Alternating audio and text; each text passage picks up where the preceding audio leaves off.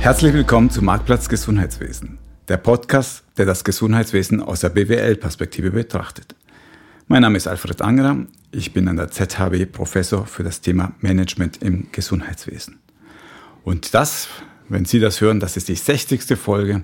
Wir werden also nicht nur Volljährige, sondern wir nähern uns ja fast schon der Pensionierung, könnte man sagen. Eins der Schlagwörter der Beaumonts da draußen, die man immer wieder hört, ist das Thema ambulant vor stationär. Wir haben ja alle das Gefühl, diese Zeit der stationären großen Krankenhäuser ist vorbei.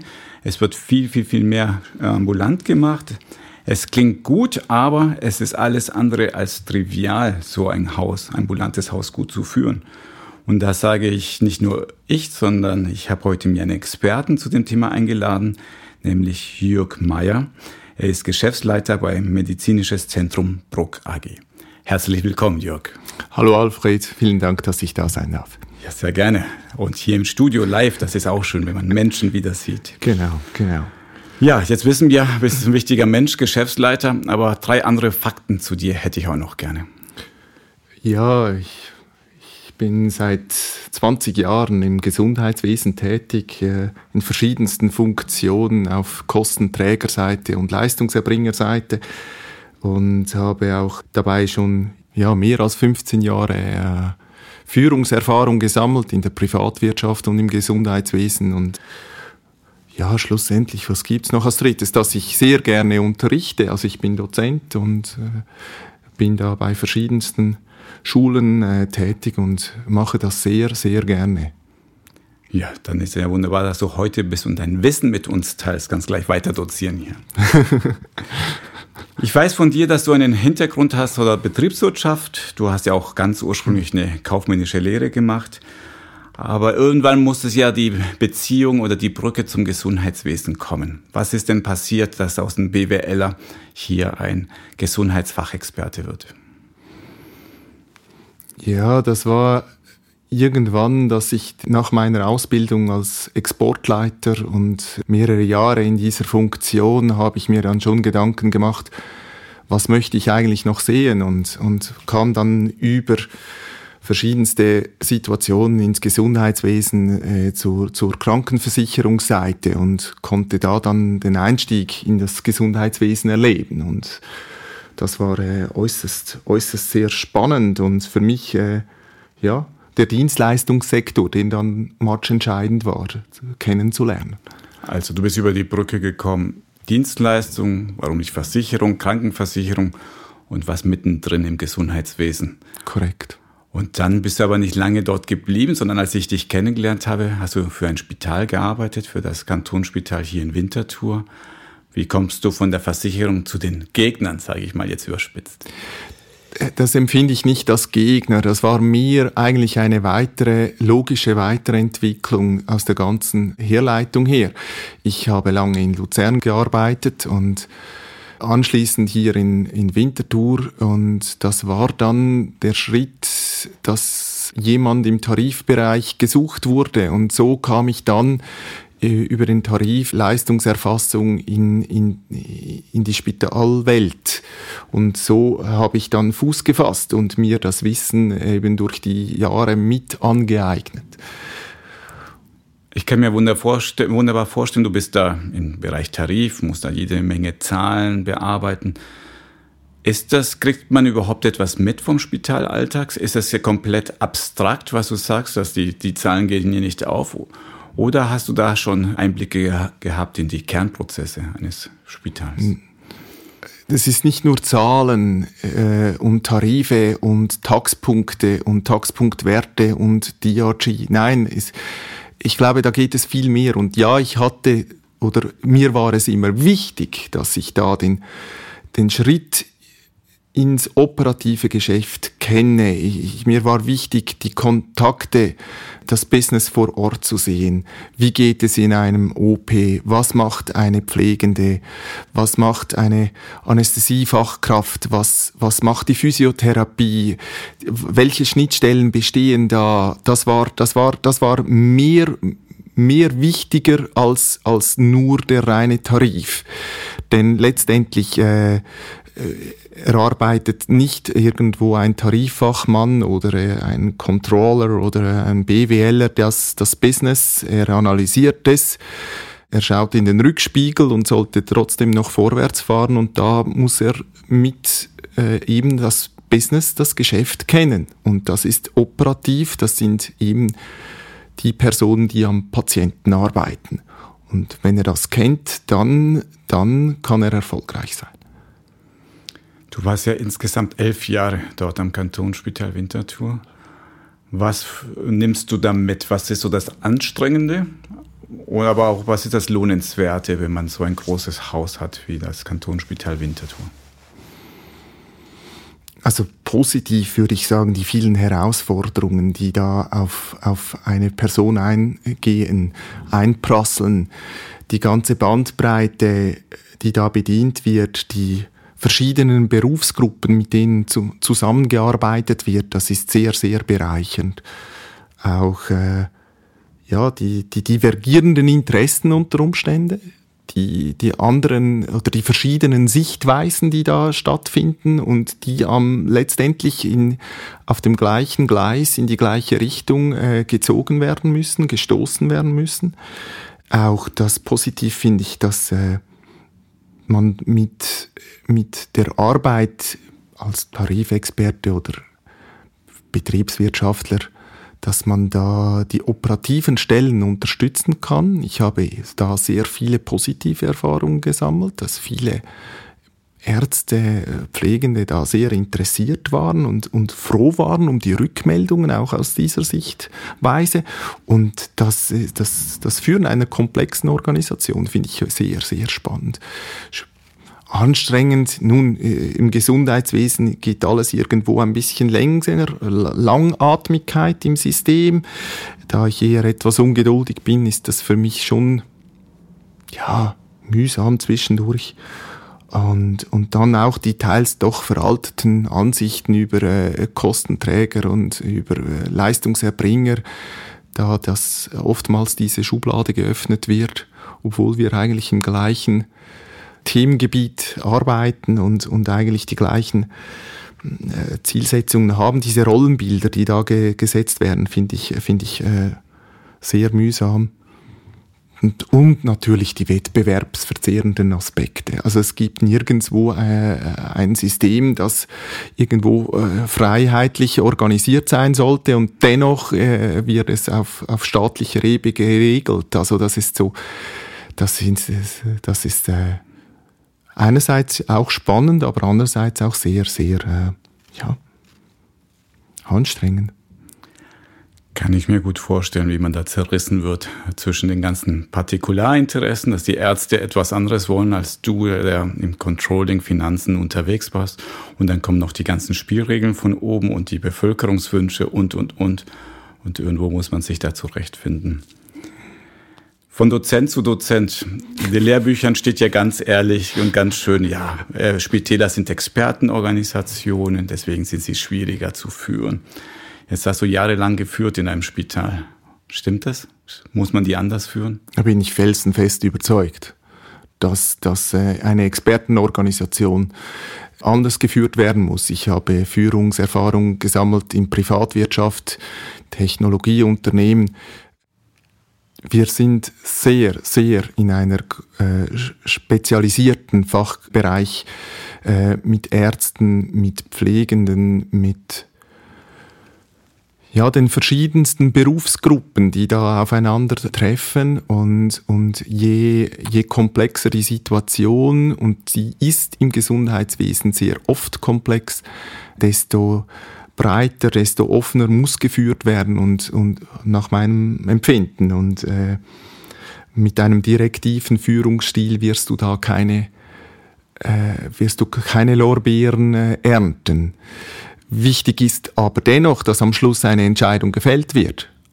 Also es kann nicht lange dauern, es darf nicht zerredet werden, es darf nicht, äh, oftmals wird es vielfach weichgespült und, und das, das äh, sollte es dann auch nicht sein. Okay, also was ich jetzt mitnehme, ja, anders führen, wahrscheinlich nicht so direkt wie vielleicht in anderen Branchen möglich, aber trotzdem nicht bis zur Unendlichkeit weichspülen. Es muss ja trotzdem Entscheidungen getroffen Es muss vorwärts gehen und es muss entschieden werden. Und äh, ja, ich glaube, das ist, das ist ganz wichtig. Und jede Entscheidung, die ich jetzt beispielsweise in meiner Funktion mache, die, die ist schon, was nützt es der, nutzt es der Organisation, was, äh, ja, was bringt es uns, was bringt es an mehr Patienten oder was bringt es an Effizienz und die, die, die wirtschaftlichen Aspekte spielen eine Rolle. Ja, und dann kann es auch zwischendurch schmerzhaft sein, ja. Ich überlege, ob es eine Überleitung gibt vom schmerzhaft weg vom Spital, denn wir haben jetzt lang genug über den stationären äh, Bereich uns unterhalten. Ich möchte mal in den ambulanten Bereich wechseln und nämlich du arbeitest jetzt seit etwas mehr als zwei Jahren, drei Jahren in einem medizinischen Zentrum. Jetzt kommt die Kindergartenfrage. Was ist überhaupt medizinisches Zentrum? Wer seid ihr denn dort in Bruck? Wo ist überhaupt Bruck? Eine dritte Frage. Bruck ist im Zentrum des Kanton Aargaus. die zentralste Stelle, dort wo alle drei Flüsse der Schweiz oder die drei großen Flüsse zusammenfließen, das ist Bruck. Und äh, ein sehr, sehr schöner Ort. Und wir sind ein medizinisches Zentrum, das äh, medizinische Dienstleistungen anbietet für die Bevölkerung vor Ort Ursprünglich kommt das medizinische Zentrum aus dem Bezirksspital Bruck, das 2005 geschlossen wurde. Es gab dann eine private Trägerschaft, private äh, Personen, die sich da zusammengeschlossen haben und eben dieses Zentrum gegründet haben mit der Absicht der äh, Bevölkerung vor Ort eine medizinische Grundversorgung Anführungsschlusszeichen bereitzustellen. Und das war eine Gruppe von industriellen Personen aus der Bankenwelt, Versicherungswelt, aber auch mit Ärzten verbunden. Und die haben sich dann entschieden, das aus, äh, in der Region aufzubauen und haben im alten Bezirksspital OP-Säle, Räumlichkeiten dann sich eingemietet. Und, und daraus ist dann ein Belegarztsystem äh, entstanden. Belegarztsystem, wie groß seid ihr? Wir haben 40 äh, Personen, Mitarbeitende. Äh, wir sind knapp 50 Belegärzte. Okay. Und was bietet ihr an? Wir bieten die ganze ambulante chirurgische Palette an. Und gleichzeitig sind wir in der Schmerzmedizin tätig. Das, ist, äh, das sind eigentlich die zwei die Haupteinnahmequellen.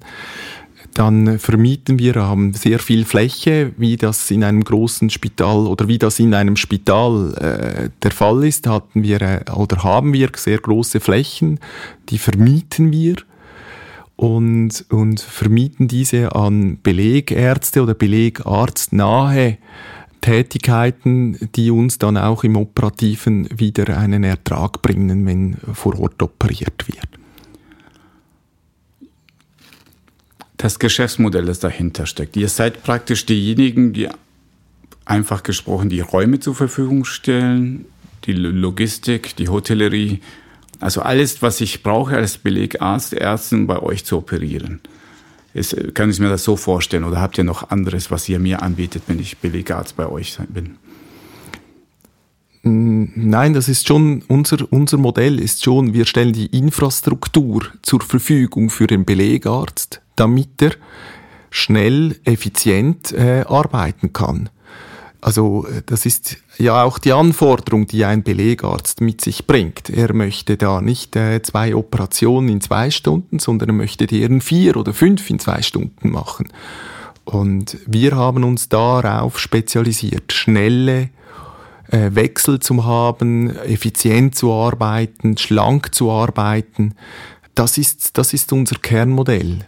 Und das ist auch für die Patienten letztendlich der, der, der, der Mehrwert, der geboten wird. Die ambulante Chirurgie ist ein zentrales Element, die Patientensicherheit. Der Patient geht, kommt morgens rein, geht abends, unsere Aufenthaltsdauer sind zwei bis sechs Stunden, geht abends raus Und äh, jeder Prozess ist darauf ausgerichtet, effizient, schnell den Patient durch unser Haus zu bringen. Von über Anmeldung, über Eintritt, über, über Aufklärung, über äh, Einleitung, Narkose, Lagerung, Operateur bis hin wieder Retour auf die Tagesklinik. Das wird sehr geschätzt von den Patienten, denn sie wissen, ich bin abends wieder zu Hause in meinem gewohnten Umfeld. Da sind wir natürlich jetzt bei meinem Thema gelandet, dass ich liebe alles mit Prozess und Effizienz. Ja, das schön, dass du das erwähnst. Aber das ist ja auch euer tägliches Brot. Und was man natürlich immer hört, ist, wenn du versuchst, diese schnelle, effizienten, ambulante Setting einfach eins zu eins in ein Spital zu kopieren, im stationären Setting, dann scheitern die meistens kläglich. Also nicht meistens, ich quantifiziere das oder übertreibe das jetzt etwas zu stark. Aber es ist alles andere als trivial, wenn du dir ein Spital schnappst und dort einfach die alten Strukturen nimmst und versuchst, dort ein Ambulatorium draus zu machen. Ganz schwierig. Ja, du, hier Audiokommentar, du hebst schon beide Augenbrauen hoch. Ne? Warum? Warum schaffen es die Spitäler, die klassischen nicht, was ihr dort ähm, schafft, nämlich diesen Patientenfluss zu optimieren? Ich glaube, die Spitäler erreichen das auch, einfach nicht in dieser Geschwindigkeit. Wir sind ja auch nicht ein Ausbildungsspital als Beispiel.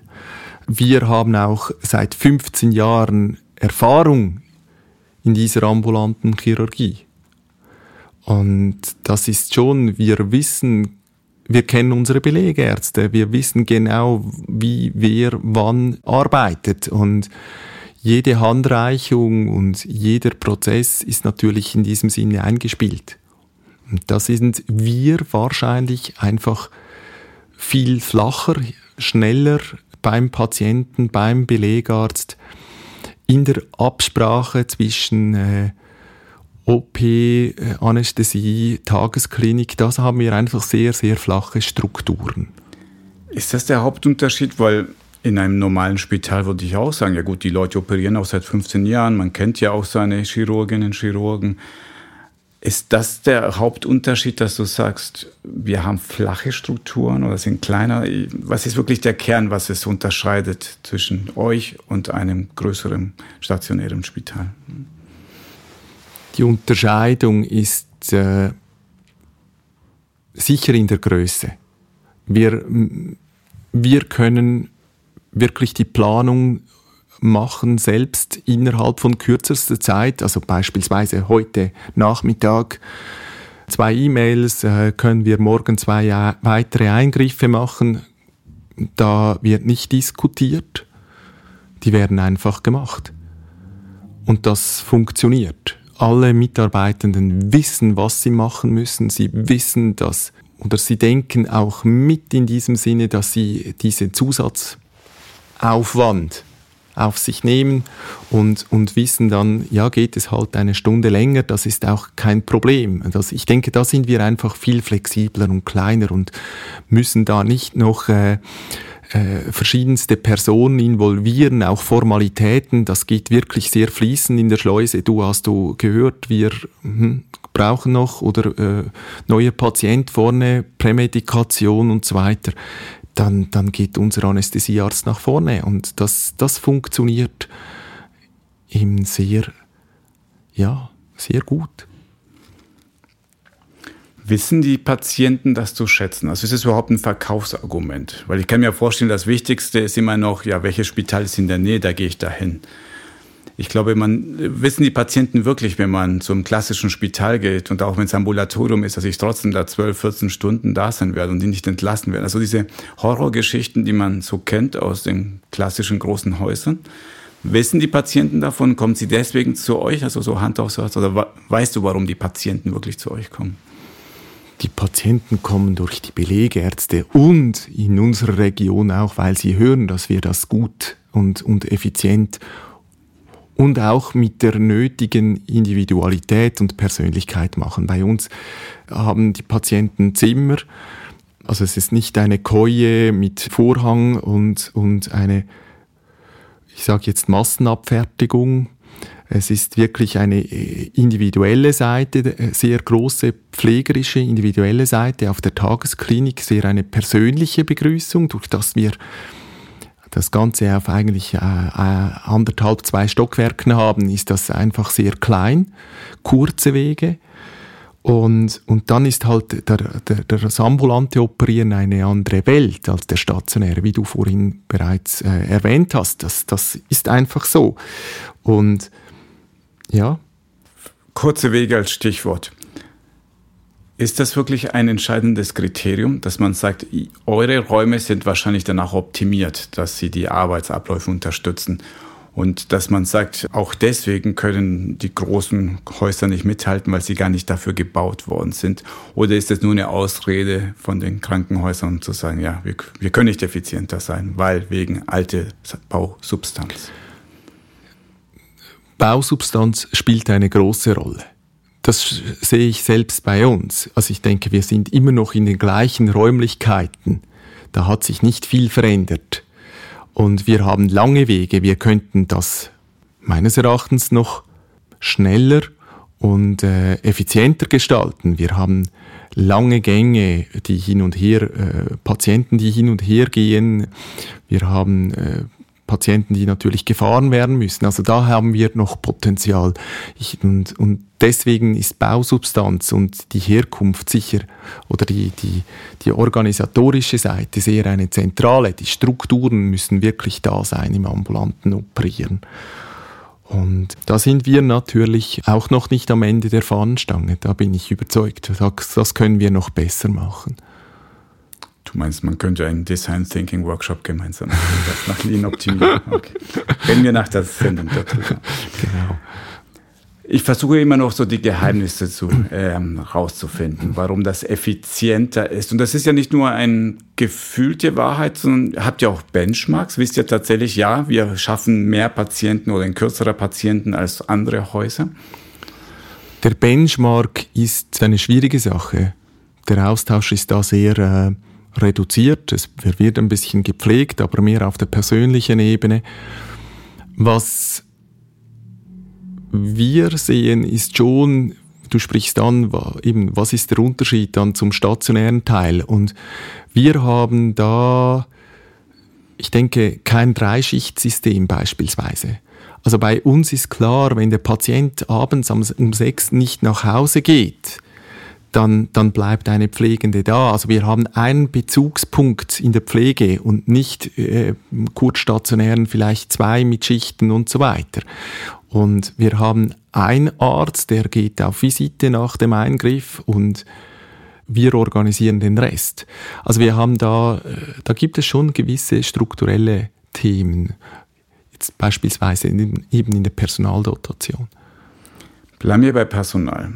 Ist das, würdest du sagen, das ist ein anderer Typ von Mensch, der bei euch arbeitet, operiert im Vergleich zu einem klassischen Krankenhaus? Sind das mehr oder weniger die gleichen Menschen und unterscheiden sie sich doch signifikant? Ich denke, dass die Operateure und sprich die Ärzte da in der frei praktizierenden Geschichte doch, also das so stelle ich, äh, das stelle ich so fest. Unsere Belegärzte sind da sicher sehr unternehmerisch orientiert. Und für sie, ja, das spielt schon eine Rolle. Für sie spielt Honorar eine Rolle. Auf der einen Seite die Geschwindigkeit spielt eine zentrale Rolle. Und, und das ist auch unser, unser Mehrwert, den wir ihnen bieten wollen und können. Wie gesagt, viele Eingriffe in kurzer Zeit. Und das schaffen wir und das sehen wir auch im Benchmark, Anführungsschlusszeichen, Benchmark im Sinne, dass wir einen Austausch haben mit anderen Spitälern, großen Spitälern. Wir haben immer wieder Besuche aus verschiedensten Häusern, die bei uns äh, einen Einblick machen und, und dann ein OP-Programm sehen, beispielsweise ein proktologisches Programm da habe ich schon Feedbacks erhalten. Also in dieser Zeit machen wir vielleicht vier und ihr macht da zwölf Patienten in der gleichen Zeit. Das ist, das hören wir dann. Aber äh, jetzt äh, Benchmark validiert und äh, objektivierbar, ja, nein, das ist es nicht.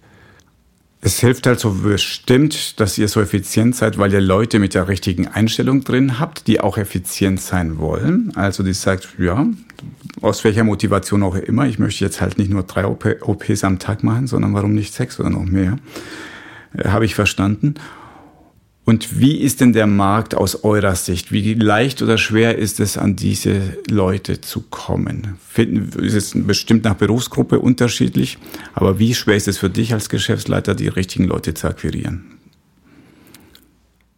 Die richtigen Leute, jetzt sprechen wir von Ärzte, Ärztinnen, in Operateure, Belegärzte, das ist natürlich sehr schwer. Denn der Markt ist ja eigentlich ein begrenztes Einzugsgebiet. Äh, die meisten sind bei uns tätig. Das heißt, wir, wir jeden, jeder neue Belegarzt, den wir eigentlich in unserem Marktgebiet haben, ist im gleichen äh, Teich, im gleichen See und, und deswegen äh, ist das ja, da muss man schon ein bisschen darauf schauen. Also wir müssen Belegärzte haben auf der einen Seite. Wir brauchen diese Mengen, damit wir auch operativ und, und effizient und, und ausgelastet sind. Auf der anderen Seite dürfen wir da den Markt nicht irgendwo selbst ja, einschränken. Und das ist eine große Herausforderung. Das heißt, neue Eingriffsgebiete, neue Diversifizierung, die wir vielleicht anstreben, also nicht nur vielleicht, was machen wir auch. Auf der anderen Seite äh, Blick auf, auf Pflege oder äh, äh und Personal, äh, Pflegepersonalsituation, da ist es schon so, wir haben sehr viele Teilzeitmitarbeitende. Wir sind da sehr, sehr innovativ unterwegs. Ich glaube, wir haben fast keine fest 100% Angestellten viele Teilzeitmitarbeitende und die kommen mit einer sehr großen Motivation zur Arbeit. Die kommen mit der, äh, mit der Intention, heute habe ich äh, meinen Arbeitstag und, und das sehe ich, die sind einfach mit sehr, sehr großer Zufriedenheit und Elan bei der Arbeit. Und das ist äh, ja eine große Freude zu sehen. Bis jetzt habe ich gehört, Ihr seid ja bei den Patienten beliebt, ihr habt einen guten Ruf, effizient, ihr habt anscheinend auch die richtigen motivierten Leute. Das hört sich alles sehr schön an, aber wenn man sich so die Medienlandschaft geht, dann hört man sehr häufig äh, das Wort, Moment mal, ambulantes, ambulante Chirurgie, das lässt sich gar nicht kostendeckend betreiben. Ja. Deswegen musst du mir jetzt helfen und um zu verstehen, warum jammert denn man denn so stark im ambulanten Bereich, wenn es um die Finanzen geht. Ist es wirklich so schlimm? Ich denke, es ist so schlimm, ja. Und die Frage ist immer, wie schlimm das definiert wird. Aber grundsätzlich sind es zwei Elemente. Einerseits der Taxpunktwert und, und andererseits die Taxpunkte. Und mit Eingriff des, also mit Bundesratseingriff 2018 haben wir da schon ganz wesentliche Einschränkungen erlebt. Und ich glaube, da vor diesem Eingriff war es möglich, ich sage jetzt bei uns und mit unserer Infrastruktur, nach Abschreibungen und nach Steuern auf eine äh, schwarze Null zu zielen. Jetzt ist das doch einfach nicht mehr möglich. Also wir spüren, dass wir mit der EBITDA 0%, äh, knapp 0% erreichen. Und das ist schlicht und ergreifend zu wenig und Tarmet lässt keinen Spielraum zu. Und das ist das große, das große Problem. Und du sagst, das Hauptproblem ist der Tarif, Tarmet und nicht jetzt Corona gewesen. Also auch vor Corona war es schwierig, aber nicht unmöglich. Vor Corona war es schwierig und mit Corona wurde es ja, also das äh, ist es nicht mehr lustig. Das glaube ich. Aber trotzdem schön, dass du da bist und ein bisschen lachen kannst. Also, dann lass mich das genauer verstehen, auch für die Zuhörenden aus dem Ausland hier. Ja, dann, du sagst, der Tarif ist nicht mehr kostendeckend. Lösung, genau. ändert den Tarif. Das wäre und ist ja auch die Lösung. Äh, wir, du hast vorhin angesprochen, was ist denn anstrengend im Gesundheitswesen? Das ist ein wesentlicher Aspekt. Es dauert einfach sehr lange. Das sehen wir. Jetzt wurde TARDOC eingereicht, es wurden die Fallpauschalen eingereicht. Äh, es ist davon auszugehen, oder das ist jetzt Zukunft äh, Wahrsagen, aber es ist davon auszugehen, dass keines der beiden eingegebenen Tarifwerke durch den Bundesrat äh, Fuß fassen wird, oder so schätze ich jedenfalls aktuell die Lage ein. Und das bedeutet, dass, dass wir nochmals eine äh, weitere Runde drehen müssen. Und, und wenn dann der neue Tarif da ist, die neue Struktur, die nationale Struktur, wie das ja auch vorgegeben wurde im KVG, dann ist die da. Äh, ob sie dann kostendeckend ist, das ist dann noch die zweite Frage. Wir alle wissen, dass äh, ein neuer Tarif ja nicht kosten oder dass er kostenneutral eingeführt werden muss. Und das ist eigentlich das, das Tragische im ganzen Geschehen, dass wir mit einem Tarif arbeiten, der 2004, also 2000 mit Grott, anfangs 2000 äh, gestartet wurde und 2004 eingeführt wurde. Ich möchte äh, einen Italiener sehen im Restaurant, der seit 2000 die gleiche Preisliste hat. Das ist einfach, äh, ja, ohne Teuerung nichts. Also das ist, das ist, das muss man sich überlegen, oder? Also, und dann hat er neue Küchengeräte angeschafft und er musste die Deko erneuern und er musste den Boden erneuern und er musste äh, vielleicht auch äh, die, die medizinische oder die Gerichte erneuern und, und neue Pfannen und, und, und Wärmegeräte und so weiter einkaufen. Also diese Analogie, die geht sehr gut und, und wenn man dann sieht, dass das bei uns einfach mit dem gleichen Tarif weiterläuft und, und dann ist das dann versteht man vielleicht ein bisschen, dass die Welt da ein bisschen äh, wirklich verkehrt ist. Kann man da pauschal sagen, da gibt es Bereiche, wo das besonders weh tut, dass ihr noch die Preise von vor 20 Jahren habt und andere, die vielleicht weniger schlimm sind? Ja, das gibt es sicher. Es gibt Unterschiede in den Fachbereichen. Das ist ja auch eines der Herausforderungen, die auf der äh, nationalen Tarifverhandlungsebene dann äh, erfolgt, mit in der FMH, mit unterschiedlichen Fachrichtungen beispielsweise. Aber ja, das gibt es. Es gibt wirklich große oder kleinere Unterschiede zu den einzelnen Fachgebieten, aber auch in den einzelnen Fachgebieten. Also ich mir, wir operieren ambulant, das heißt, wir machen Hernien als Beispiel und, und wir machen kleinere Eingriffe. Und eine Exzision, die ist kurz, schnell, äh, braucht vielleicht die Infrastruktur, die wir äh, benötigen, aber das ist klar, innerhalb der Fachgebiete gibt es auch Unterschiede. Und das ist auch die Herausforderung denn ein Belegarzt, der, der kommt und will bei uns operieren und dann zieht er sein OP-Programm durch und er fängt an mit einer Hernie und macht dann weiter mit äh, einer Fissur oder was auch immer. Aber am Schluss, am Schluss gibt es unterschiedliche Erträge und, und äh, das ist schon die große Herausforderung. Haben diese Unterschiede jetzt Auswirkungen auf eure Strategie, dass ihr sagt, um nee, das machen wir nicht mehr, weil das ist sowas von nicht mehr kostendeckend, das können wir nicht mehr machen? Nein, das, das, nein, das, nein, das machen wir nicht. Ich gehe nicht hin und, und sage einem Belegarzt, du darfst nur noch äh, Operation X durchführen, weil die andere sich nicht lohnt. Das, das wäre auch gerade verkehrt, denn unser Belegarzt will ja genau bei uns seine Operation durchführen im ambulanten Struktur, also im ambulanten Setting. Und wenn er dann äh, noch Einschränkungen erhält, was, was, welches Interesse hätte er dann? Er will das ganze Paket und er kriegt auch das ganze Paket. Das ist auch richtig so. Es wird zumindest schwierig, wenn dann, weil dann das Thema Versorgungssicherheit leidet, wenn ihr sagt, nö, wir machen jetzt keine Hernien, weil das lohnt sich nicht und dann am Schluss würde der Patient drunter leiden, wenn ihr euer Programm wirklich nach dem optimieren würdet.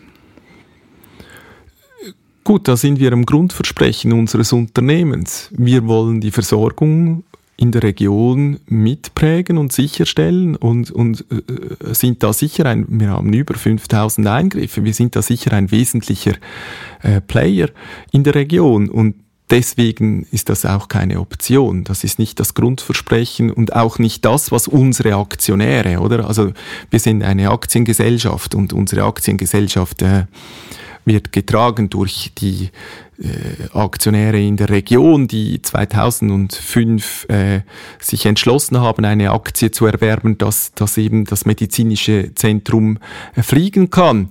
Und da geht es nicht um Altersvorsorge und Rendite, sondern es geht darum, dass wir eben ein Grundangebot machen. Und wenn wir da äh, nun Einschränkungen einhergehen, dann wäre das auch ein bisschen die, die Identität zu verlieren.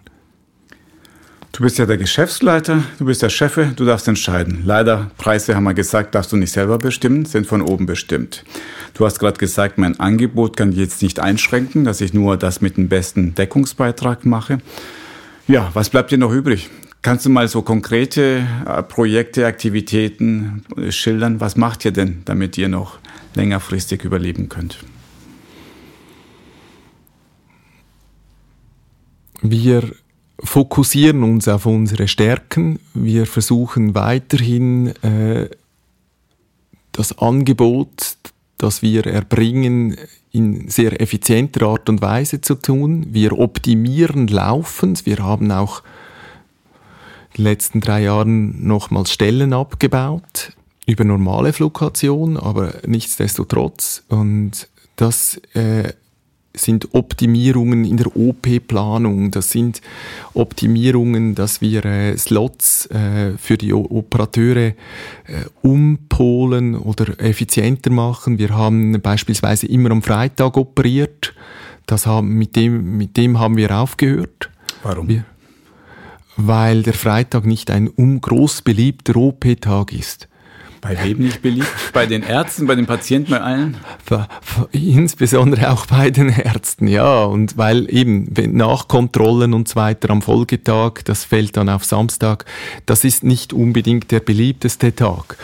Und wir bieten zwar eine Hotline an, das ist auch ein, ein, äh, etwas, das wir äh, aus eigener Initiative ergriffen haben, eine Hotline im Sinne, dass der Patient sich nach dem Eingriff, er geht ja nach Hause, aber wenn es blutet, dass er sich melden kann. Er kann sich bei uns melden und wird dann mit dem Belegarzt quer verbunden und, und äh, erhält eine telefonische Konsultation. Äh, und wird dann so betreut. Wir rufen auch tags später nochmals an, um zu hören, wie es ihm geht, auch um zu hören, was allenfalls verbessert werden kann, Qualitätsaspekte.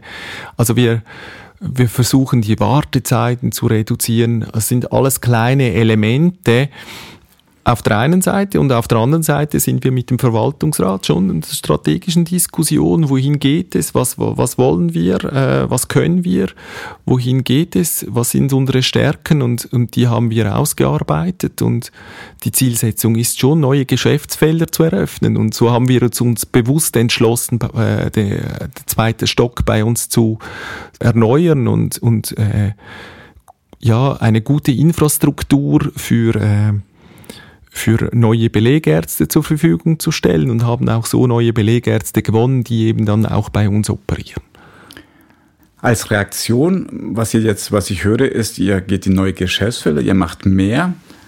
Aber wieso soll euch das euch helfen? Oder sucht ihr euch jetzt Geschäftsfelder, die schon noch attraktiv sind, die ihr bisher noch nicht bisher hattet? Oder ist das ein Skaleneffekt, dass ihr sagt, wenn wir das Umsatz wachsen, dann werden wir insgesamt effizienter sein?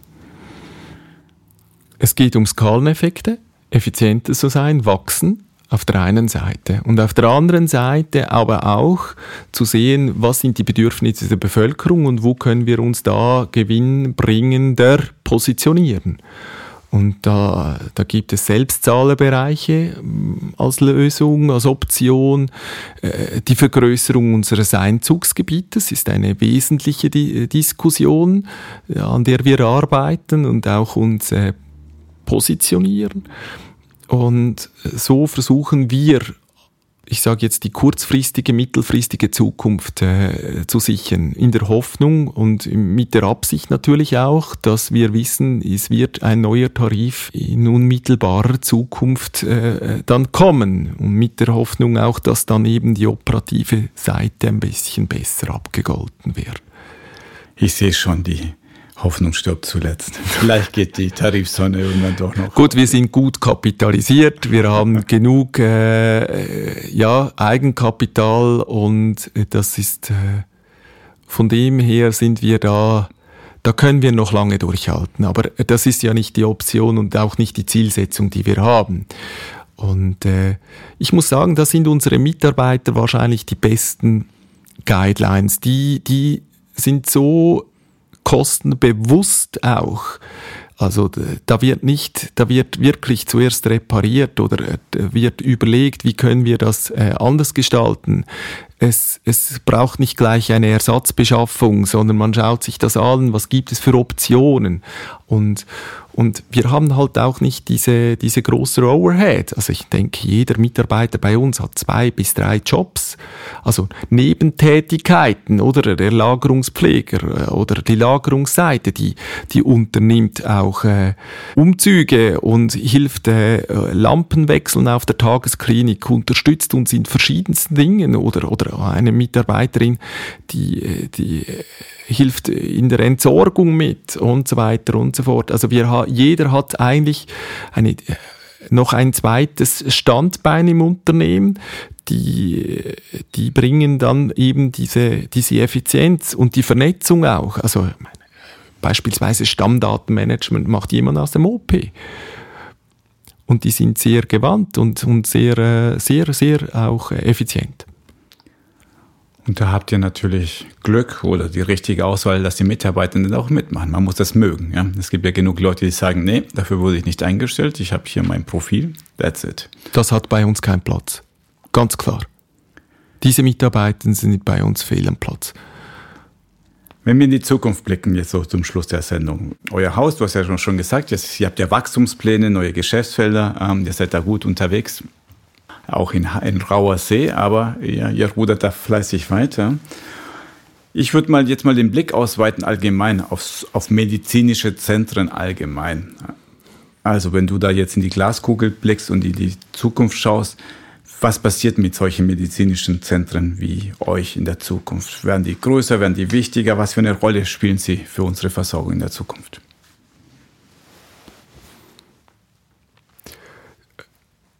Eine sehr, sehr große Rolle werden diese Zentren einnehmen. Und, und wir sind mitten in dieser Umbruchsphase ja drin. Das sehen wir ja in der Spitalplanung, das sehen wir mit, mit Satelliten äh, in der Ostschweiz, äh, im Kanton Aargau.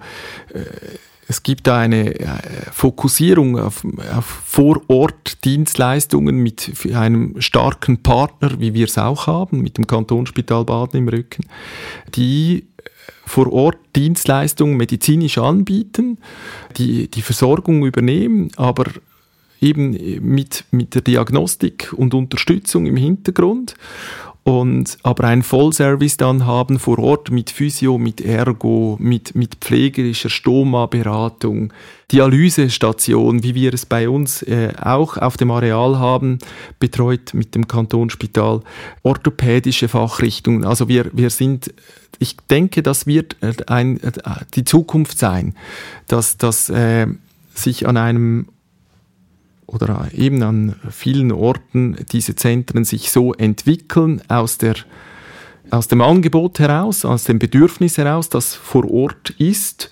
und, und äh, aber immer mit ähm, vernetzt und integriert am Schluss, sei es digital über über äh, Support, äh, HR-Support, über, über äh, beispielsweise über Hygienedienstleistungen und so weiter. Diese Zentren werden eine sehr große Rolle spielen, denn der ambulante Bereich wird äh, oder das ambulante Operieren wird die Zukunft sein. Die Aufenthaltsdauern nehmen ab, das sieht man ganz klar. Wir werden irgendwann Pauschalen haben, die vielleicht eine Übernachtung mit einschließen. Das wäre sehr spannend. Auch spannend wird sein, wenn dann die entsprechenden Finanzierungsströme besser werden. Stichwort äh, monistische, duale Finanzierung. Also das im ambulanten Setting. Also da werden wir, da werden, da werden, das ist einiges im Gange und das wird dann die medizinischen Zentren sehr, sehr äh, beschleunigen. Entsprechend muss man sich also keine Gedanken machen. Es wird auch in Zukunft medizinische Zentren geben und sie werden wachsen, Florian, und immer wichtiger. Das nehme ich mit. Tradition bei uns im Podcast ist eine steile Schlussthese zu haben. Welche hast du denn uns mitgebracht? Schlussthese. Naja, ich, das ist ein Blick in die Zukunft. Für mich ist klar, dass äh, das ambulante Operieren ein eigener, eigener Zweig in der Medizin wird. Der wird sich loslösen vom stationären, auch loslösen vom klassischen Spitalsetting. Das wird ein eigener Zweig werden und ich gehe so weit, dass ich sogar sage, dass das auch äh, in der Finanzierung separiert wird. Und es wird auch nicht das gleiche Personal mehr sein. Es wird äh, Unterschiede geben, weil eben das ambulante Operieren eine, äh, fast eine eigene Fachrichtung sein wird. Das ist so mein Blick und meine These, Anführungsschlusszeichen. Wunderbar. Jörg, ich danke dir recht herzlich für das Gespräch. Ebenfalls herzlichen Dank. Das war unsere 60. Folge von Marktplatz Gesundheitswesen. Ihr kennt unsere E-Mail-Adresse info at gesundheitswesen.org. Wir freuen uns immer über Lob. Kritik freuen wir uns nicht, aber die nehmen wir auch sehr gerne entgegen. Und bis zum nächsten Mal.